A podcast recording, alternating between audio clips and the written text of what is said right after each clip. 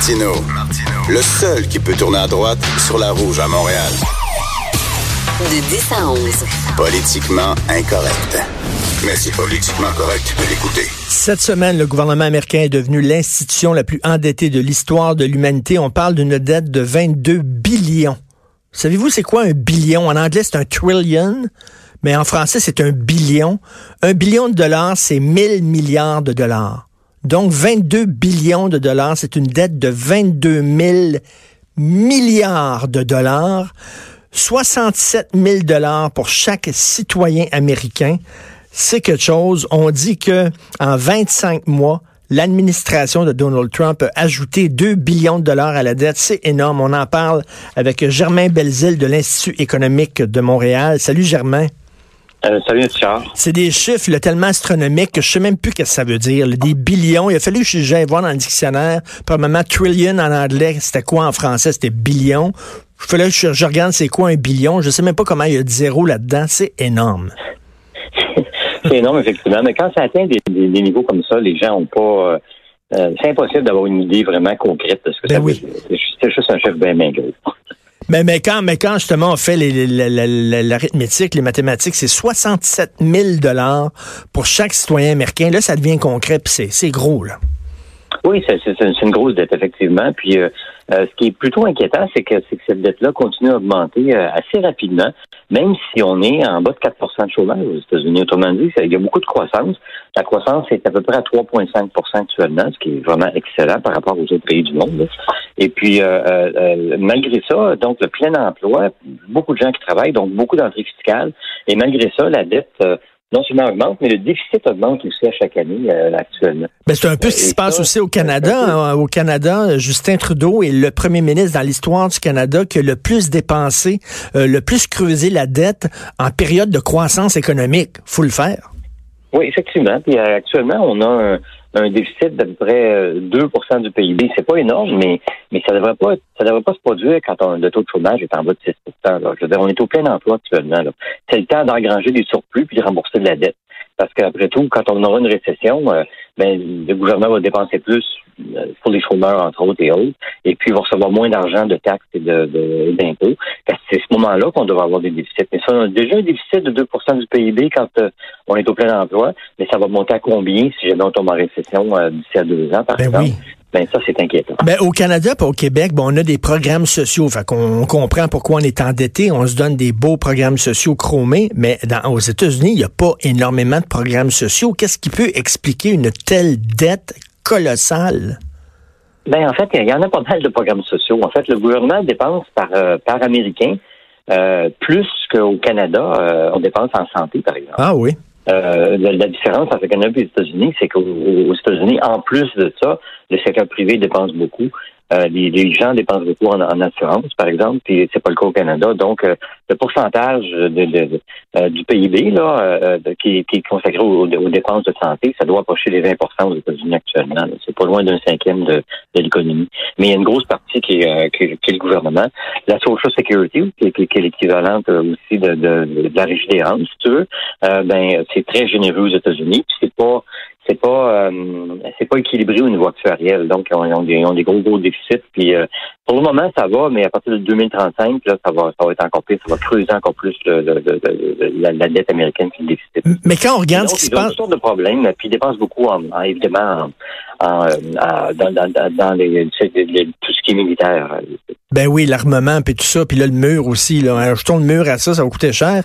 Mais, mais quand on regarde toute la planète, là, Germain, on voit aussi qu'ils sont très endettés en France.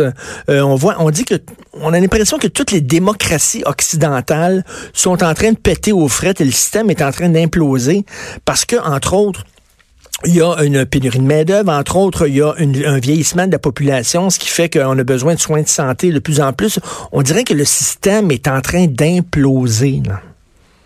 Oui, ben effectivement, c'est un peu inquiétant. Euh, les niveaux de dette sont vraiment bien élevés aujourd'hui. On s'en ça fait pas de mal encore parce que les taux d'intérêt sont tellement faibles. Parce que faut pas oublier que quand on a une dette de 100% du PIB, par exemple, euh, du, PIB annuel, ben euh, il faut qu'on paye des intérêts là-dessus. Mais quand les taux d'intérêt sont à 2-3% c'est pas si grave. Mais si les taux d'intérêt montaient à 5, 6, 7% puis Actuellement, les taux d'intérêt sont plus bas que ce qui est normal. Donc, ils vont remonter les taux d'intérêt. Mais là, ça va commencer à faire vraiment, vraiment mal. Et puis, surtout, les, États qui sont très endettés, comme euh, ben, les États-Unis qui sont à 105% du PIB, la, la, valeur de leur dette, mais le Japon est à 253% euh, L'Italie à 132, la Grèce à 180% Mais ces pays-là, euh, ils vont, euh, en tout cas, surtout euh, Japon, l'Italie, par exemple, et Grèce, quand les taux d'intérêt vont monter, je ne sais pas ce qu'ils vont faire. et c'est pas impossible qu'ils soient en, faillite technique, c'est-à-dire qu'ils soient plus capables ah, de, oui. De, de, payer les intérêts sur leur dette. Ça, ça, ça devrait être inquiétant. Alors, du côté de l'Union européenne, ça les empêche de dormir pas mal. surtout, quand tu regardes la Grèce puis l'Italie, mais surtout l'Italie, parce que l'Italie, c'est une grosse économie.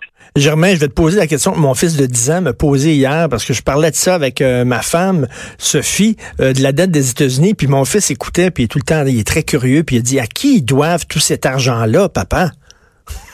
euh, à pas mal de, de, de, à pas mal de mondes différents, mais ça doit en partie à eux-mêmes. C'est-à-dire que euh, il y a des euh, euh, la Social Security, par exemple, quand quand, quand, ils reçoivent des fonds à partir des cotisations euh, salariales des gens, ben ils achètent la dette américaine. Donc une partie c'est dû à des à des fonds américains ou à des à d'autres entités du gouvernement américain. Il y a des étrangers qui en achètent une bonne partie. Il y a des Canadiens qui en achètent une bonne partie aussi. la Chine en détient pas mal, en détient un peu moins en pourcentage maintenant. Le Japon en achète beaucoup aussi. Donc c'est détient un petit peu partout dans le monde. Il faut comprendre que les États-Unis sont dans une situation très particulière. Hein. Le, le commerce international il est fait en dollars US. Donc, puis le commerce international, il augmente. Donc, quand le, le Japon et, euh, mettons, euh, la France euh, se vendent des trucs, ben ça se fait en général en dollars US, ces échanges-là. Donc, comme le commerce augmente, ça veut dire que les pays du monde, partout, ont besoin de plus en plus de dollars US pour faire des échanges entre eux autres. Et comment ils s'en procurent? Ben, entre autres, parce que ils, ils, achètent des, des, des, des, titres américains qui peuvent convertir en, dollars quand, ils en ont besoin. Donc, le gouvernement américain est, il est dans une situation vraiment spéciale, vraiment privilégiée. Euh, euh, le, monde a un petit peu besoin de déficits américains qui sont financés en émettant de, la dette qui est achetée par le reste de la planète. Mais c'est unique. Euh, et puis donc, ça leur permet d'avoir un peu plus de dette autres qu'ailleurs. Mais, mais ceci étant dit, c'est pas simple qu'on ait une dette qui soit en train d'augmenter rapidement quand ça va bien, surtout qu'on a un déficit qui soit en train d'augmenter rapidement. Mais il va falloir à un moment donné, Germain, puis bon, c'est un discours que tient souvent l'Institut économique de Montréal, euh, il va falloir à un moment donné revoir le rôle de l'État. C'est-à-dire, l'État peut pas répondre à chacun de nos besoins. C'est impossible. Il peut pas être partout parce qu'il va boster ben raide. À un moment donné, il va falloir faire, euh, c'est quoi, faire une hiérarchie des besoins là, en disant qu'est-ce qui est important? Ben la santé, l'éducation, c'est important. Euh, la défense, peut-être c'est important, mais tu sais, il va falloir à un moment donné couper quelque part. Ah oui, tout à fait. Et puis d'ailleurs, le problème américain, c'est pas tellement un problème de revenus, parce que les revenus continuent à augmenter, c'est les dépenses augmentent beaucoup, beaucoup plus vite.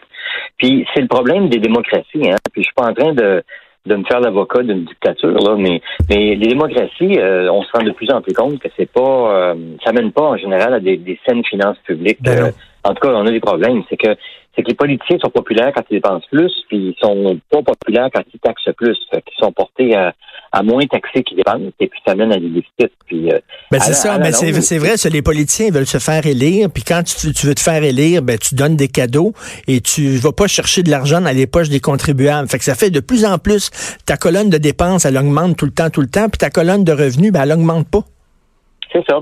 Puis, puis ça, ça ça serait en, en, partie pour un moment quand euh, ça devient tellement grave qu'on a une crise. Comme par exemple en, en 94 au Canada, au fédéral, euh, on a eu une crise euh, qui était reliée à la crise du peso mexicain, puis les taux d'intérêt avaient monté beaucoup, beaucoup au Canada parce que les gens étaient inquiets de l'endettement du gouvernement, puis du fait que les déficits étaient hors de contrôle. Et puis les, les, sondages ont changé, puis les gens, ont, dans les sondages, ils disaient que le problème numéro un, c'est la dette fédérale. Puis le gouvernement fédéral, sous Chrétien et Martin, on, on réagit tout de suite. Pendant trois ans, ils ont euh, réduit euh, la fonction publique de, 80 000 fonctionnaires.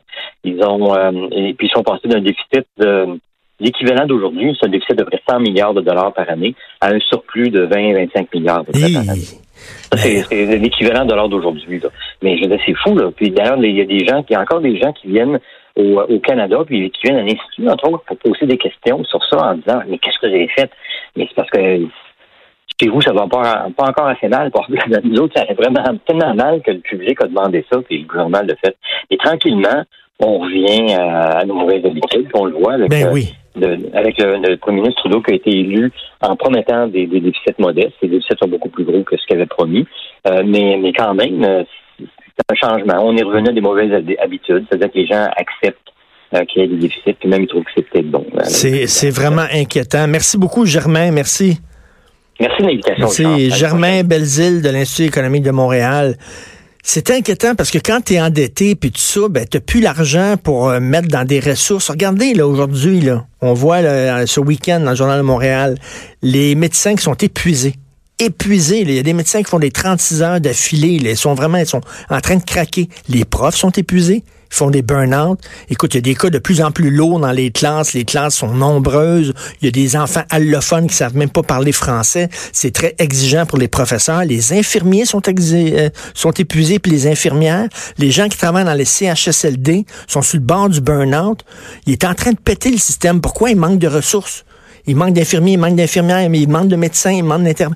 Tout le monde est en train de péter aux frettes.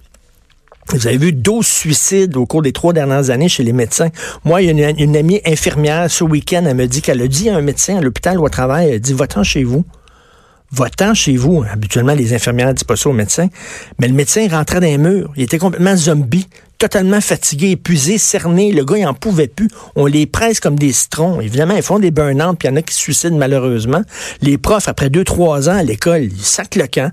Ils s'en vont ailleurs. D'ailleurs, il y a une pénurie de profs. Pourquoi les jeunes ils regardent les professeurs et disent, ça me tente-tu de faire ça, moi? J'ai-tu le goût, moi, d'être professeur? Puis d'avoir une vie comme ça, complètement délirant? La femme de Jonathan Trudeau, que vous connaissez, elle travaille en obstétrique, est médecin en obstétrique, elle travaille, des fois, fait des, elle fait des 48 heures. Des affaires incroyables, des trucs qu'il me racontait l'autre jour. elle me racontait sa vie. Là. Tu dis, elle danse un petit lit de camp, là, 10 minutes par-ci, 10 minutes par-là, puis il faut qu'elle soit. C'est débile. il manque de monde, là. Puis on n'a plus d'argent, puis on est pris à la gorge. Le système est en train de péter aux frettes complètement.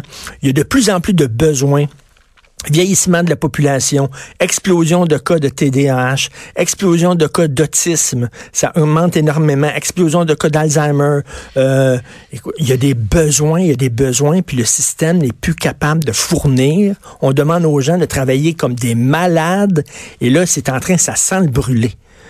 Il va falloir à un moment donné que le système dise, on peut pas répondre à toutes les demandes, puis là, il va falloir se concentrer sur ce qui est important, la santé, l'éducation, puis après ça, il va falloir couper dans d'autres programmes parce que ça n'a pas de sens. On n'arrive pas.